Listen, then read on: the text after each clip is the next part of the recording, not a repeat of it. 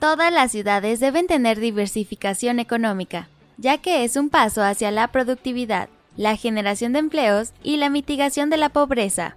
Sin embargo, en las ciudades costeras es más complicado, debido a que casi siempre se sacrifica la sustentabilidad por la sostenibilidad. Pero al ser espacios más vulnerables al cambio climático, no podemos seguir ignorando la pérdida de biodiversidad.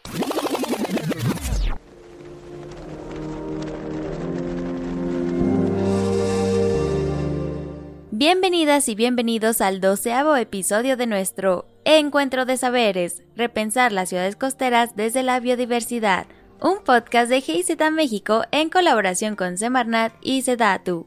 En este capítulo aprenderemos sobre diversificación económica como una ruta sustentable y sostenible en las ciudades costeras.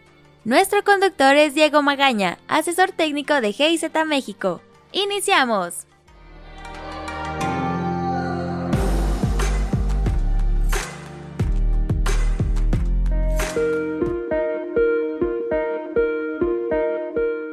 Muy buenas tardes a todos. Mi nombre es Diego Magaña. Soy asesor técnico para GIZ en nuestro proyecto BioCities y el día de hoy tengo el gusto de darles la bienvenida a una emisión más de nuestra serie de webinars titulados Encuentro de Saberes. Como GIZ México y como parte del clúster de proyectos denominados Cities, dedicado a temas de ciudades y transportes sustentables, generamos y difundimos distintos contenidos en el marco de nuestro proyecto BioCities que se enfoca en el desarrollo sustentable de regiones costeras urbanas mediante la integración de servicios ecosistémicos y biodiversidad.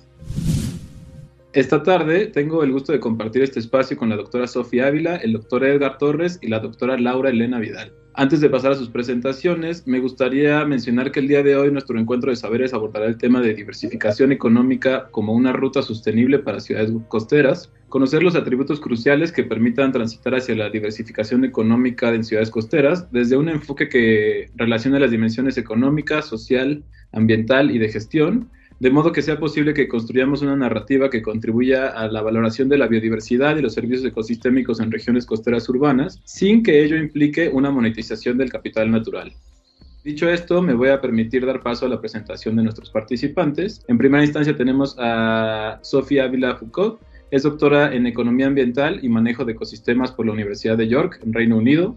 En 2012 obtuvo la distinción en el área de investigación en ciencias económico-administrativas. Actualmente es investigadora en el Instituto de Investigaciones Económicas de la UNAM. Sus principales líneas de investigación son la economía ecológica y la diversificación sustentable del sector rural. Bienvenida, Sofi. Muchas gracias por, por participación. Tenemos también la presencia de Edgar Torres Irineo. Él es doctor con especialidad en ecosistemas por la Universidad de Montpellier. Sus principales temas de investigación son el aprovechamiento y conservación de recursos pesqueros, modelación espacio-temporal de la asignación del esfuerzo de pesca, estudio de sistemas socioecológicos pesqueros, entre otros.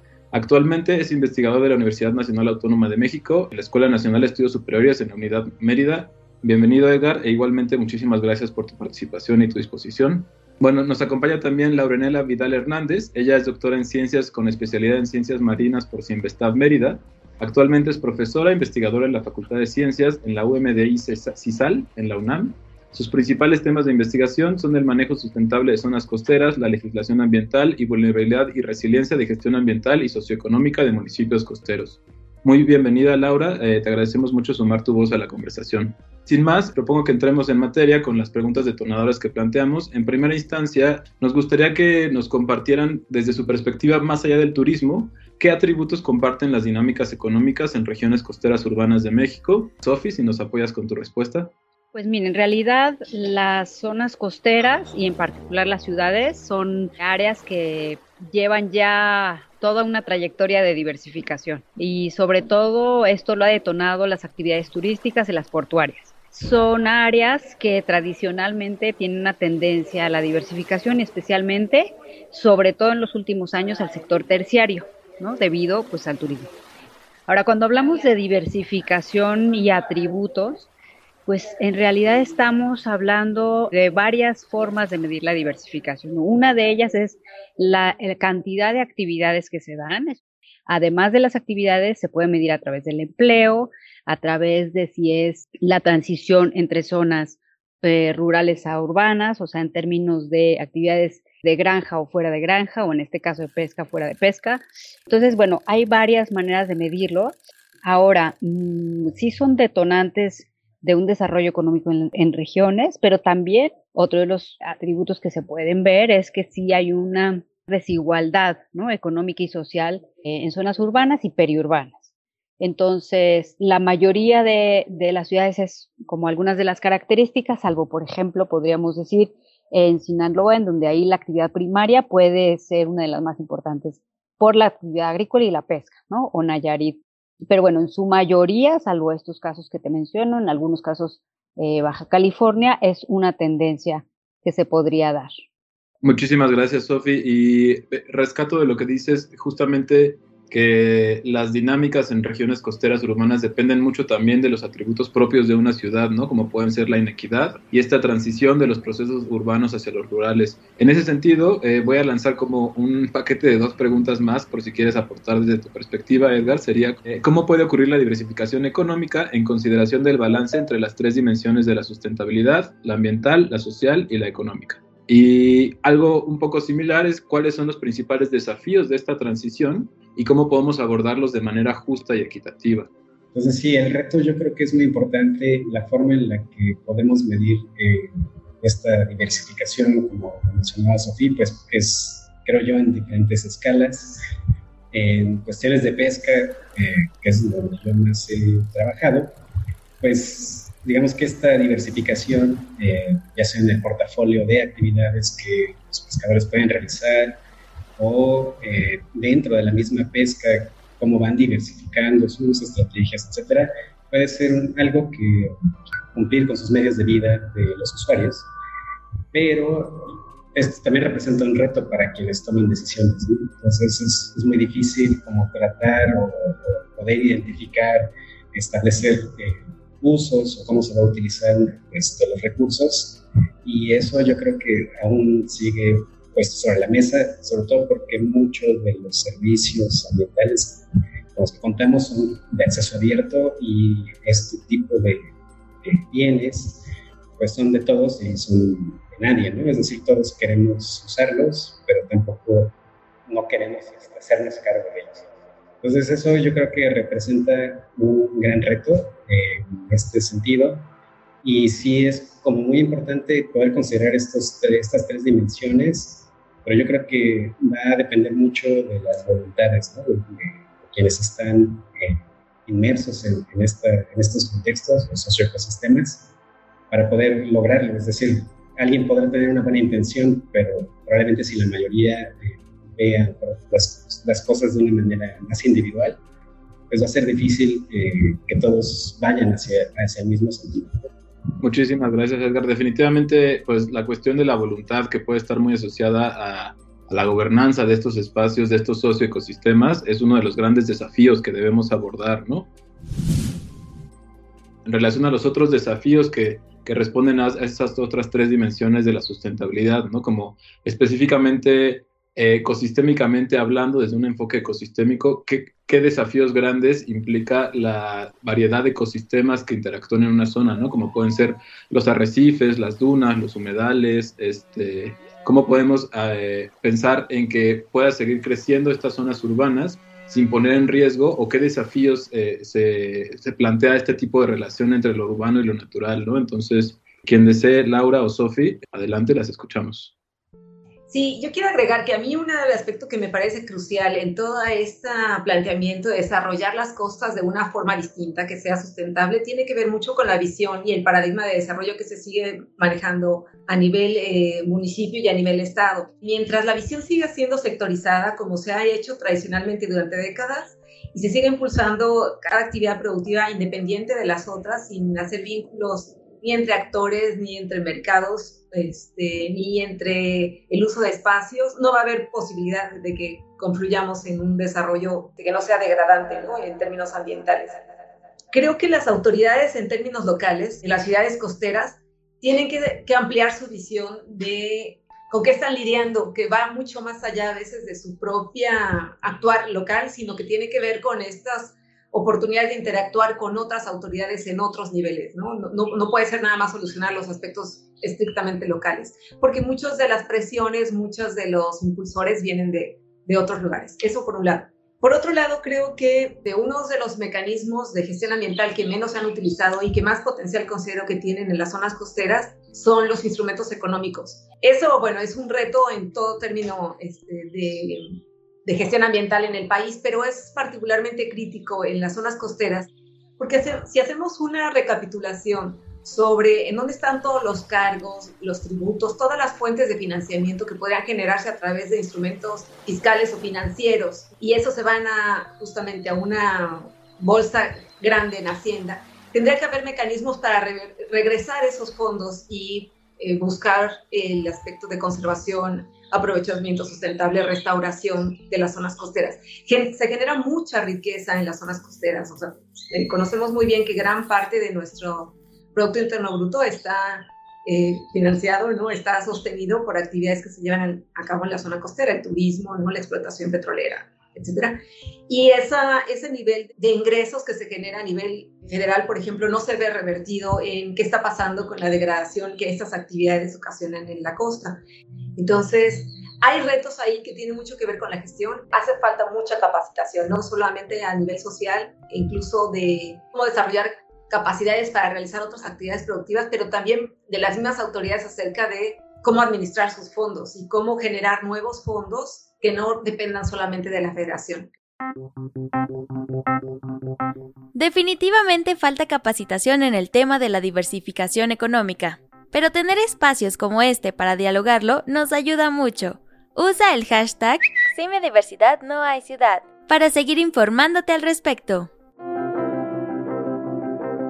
En este proyecto lo que nos encontramos es con esos desafíos que los ecosistemas no responden a límites administrativos, ¿no? Hay que abordarlos desde otra perspectiva que nos permita empezar a vincular eso. Entonces, mencionar sobre todo la generación de capacidades alude a la distinta multiplicidad de actores que hay como actores locales, municipales, estatales y federales, y también a cuestiones de monitoreo e información creo que la pregunta que me interesaría lanzar ahora que ya identificamos como esos distintos desafíos es cómo instrumentar estas alternativas, estas vías que nos pueden llevar a salvar estos desafíos, ¿no? Específicamente, qué capacidades deben ser generadas entre estos actores. Esto al final es relación entre personas y el medio ambiente, ¿no? Entonces, si tenemos ese enfoque de las personas y el medio ambiente, ¿cómo es que podemos articular a los actores para poder salvar estos desafíos?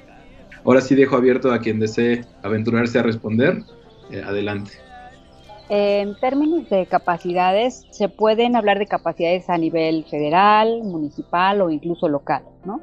Pero digamos, las capacidades están en torno a generación de capital social y o gobernanza, o sea, el capital social es un elemento, digamos, de, gobernanza, capital humano, eh, capital financiero, capital natural y físico. Entonces, digamos, todos estos elementos son diversas dimensiones que son indispensables para el desarrollo. Si estamos hablando de un desarrollo más sustentable, necesitamos capacitaciones en estas cinco dimensiones. Estas cinco dimensiones interactúan entre sí, es decir, no podemos generar ingresos si no tenemos los insumos naturales en agricultura, en pesca o incluso en manufactura o sector terciario. O sea, si no hay playas o manglares suaves que ir a ver, pues no habrá turismo, básicamente. Ahora, entonces, ejemplos concretos de esto.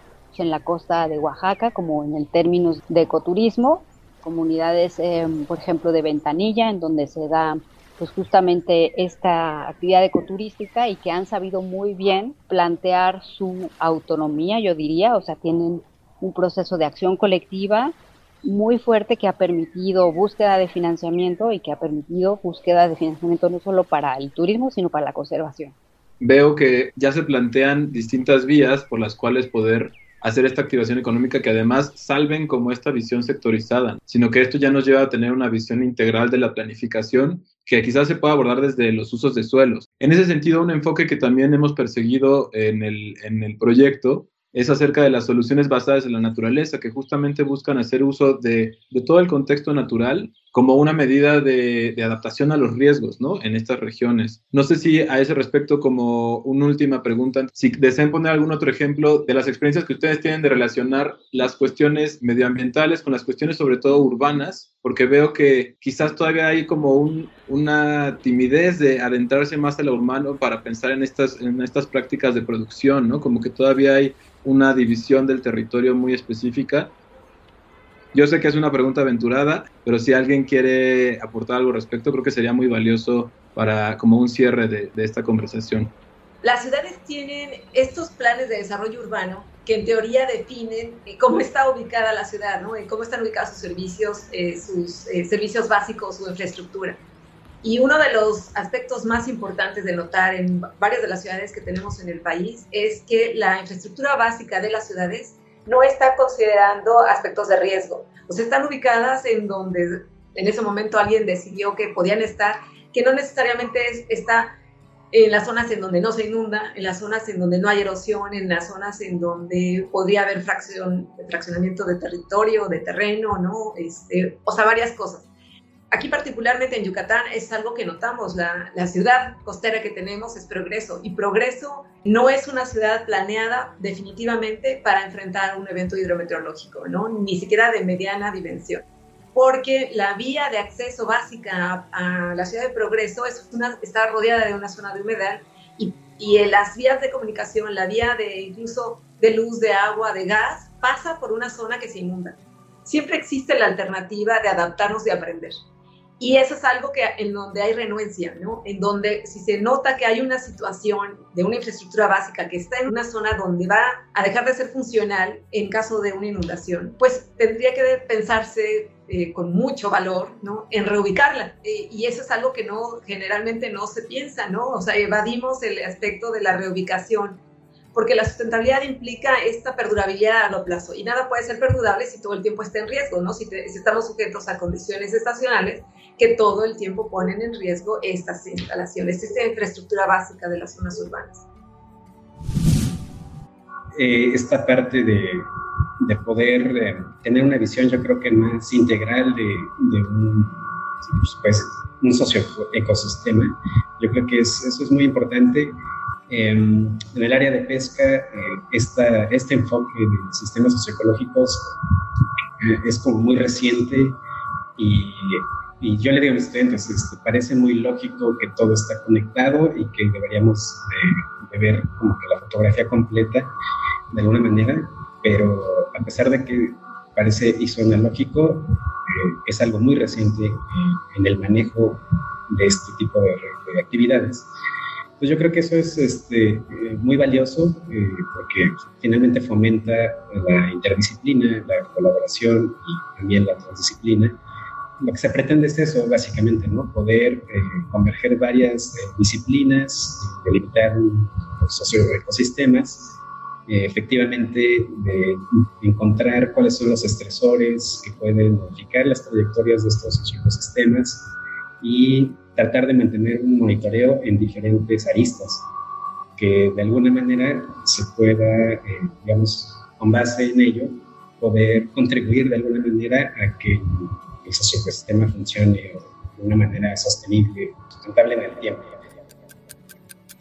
Un poco como para hacer un cierre, vemos que también un tema muy relevante para mantener la sostenibilidad económica y e impulsar la diversificación en regiones costeras urbanas es mantener la atención hacia los diversos estresores que pueden ser cuestiones como riesgos hidrometeorológicos o riesgos ocasionados por mala gestión de la relación naturaleza-hombre o incluso riesgos que pueden salir de, la mano de, de, cualquiera de nosotros, como una pandemia, ¿no? Y cómo eso además tiene un impacto en las infraestructuras urbanas, ¿no? Y cómo estas infraestructuras pueden contribuir a la resiliencia económica de estos sitios y a su vez cómo esta resiliencia debe ser abordada desde los instrumentos de planeación y los instrumentos que, que están disponibles como los planes de desarrollo urbano, ¿no?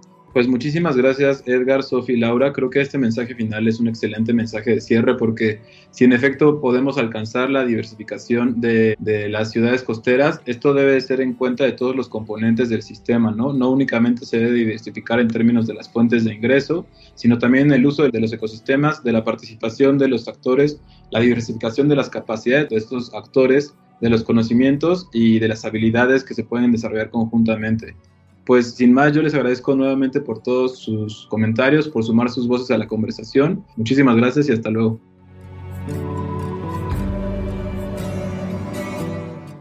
Te recomendamos escuchar todos los episodios de esta serie de podcast, disponibles en ciudadesytransporte.mx, así como en nuestros canales de Spotify, Apple Podcast y Google Podcast. Compártelos y actúa también por ciudades costeras resilientes, prósperas y saludables.